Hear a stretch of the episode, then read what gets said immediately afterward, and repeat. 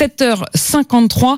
On accueille tout de suite Alain Offray, Eugénie Bastier, euh, justement sur cette question. Fallait-il inviter Greta Thunberg à l'Assemblée nationale, Alain? Oui, enfin moi, moi je m'étonne des, des, des cris de, des, des, des parlementaires, notamment de droite et d'extrême droite.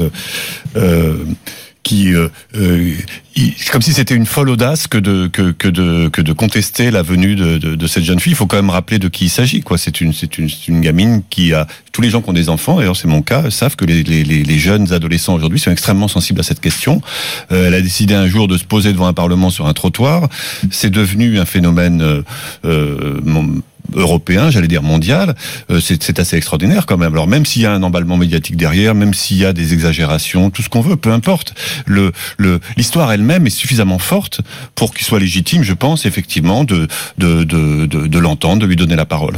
Eugénie Bastier. Oui, moi je, moi je, ne suis pas dans l'hystérie pro ni anti euh, Greta Thunberg. Je pense qu'en effet, pourquoi pas, elle a toute sa place à l'Assemblée pour s'exprimer. En revanche, je suis un peu gênée par l'icône qu'elle est devenue.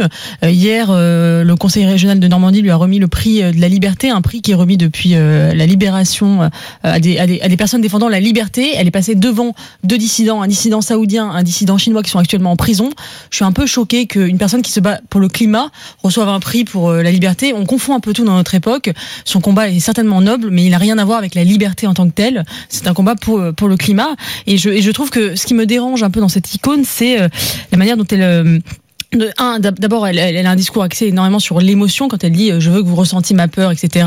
Et deux, parfois aussi, voilà, on a l'impression c'est un discours un peu incantatoire dont on voit mal comment il peut se déployer concrètement par des actes. Et on le voit très bien aujourd'hui, c'est-à-dire que ce matin, elle va être reçue par euh, par une majorité qui, dans l'après-midi, va voter le CETA. C'est quand même incroyable. Alors moi, je veux bien qu'elle ait un discours très très fort, mais j'attendrai qu'elle, ce matin, à l'Assemblée, elle parle du CETA et qu'elle qu'elle exhorte les parlementaires à ne pas signer cet accord puisqu'il est il est contre le climat. Mathieu Orphelin est resté là. Est-ce que est-ce qu'elle va parler du CETA, Greta Thunberg Est-ce qu'il faut qu'elle qu'elle alpague les députés? Écoutez, comme le, les trois autres jeunes qui euh, vont s'exprimer, euh, j'ai pas, euh, en tout cas, j'ai pas vu le texte de Greta Thunberg. On va l'avoir d'ici un quart d'heure pour les traducteurs. Voilà. Donc liberté pour l'instant, mais, mais vous verrez le commerce c'est important, mais en tout cas, elle dira ce qu'elle veut. Oui, C'était le mais elle n'a pas un discours très très critique du libre échange. Or, il me semble qu'il y a quand même une incompatibilité entre l'écologie et le libre échange. La question de cette de ce paradoxe, effectivement, des députés, Alain.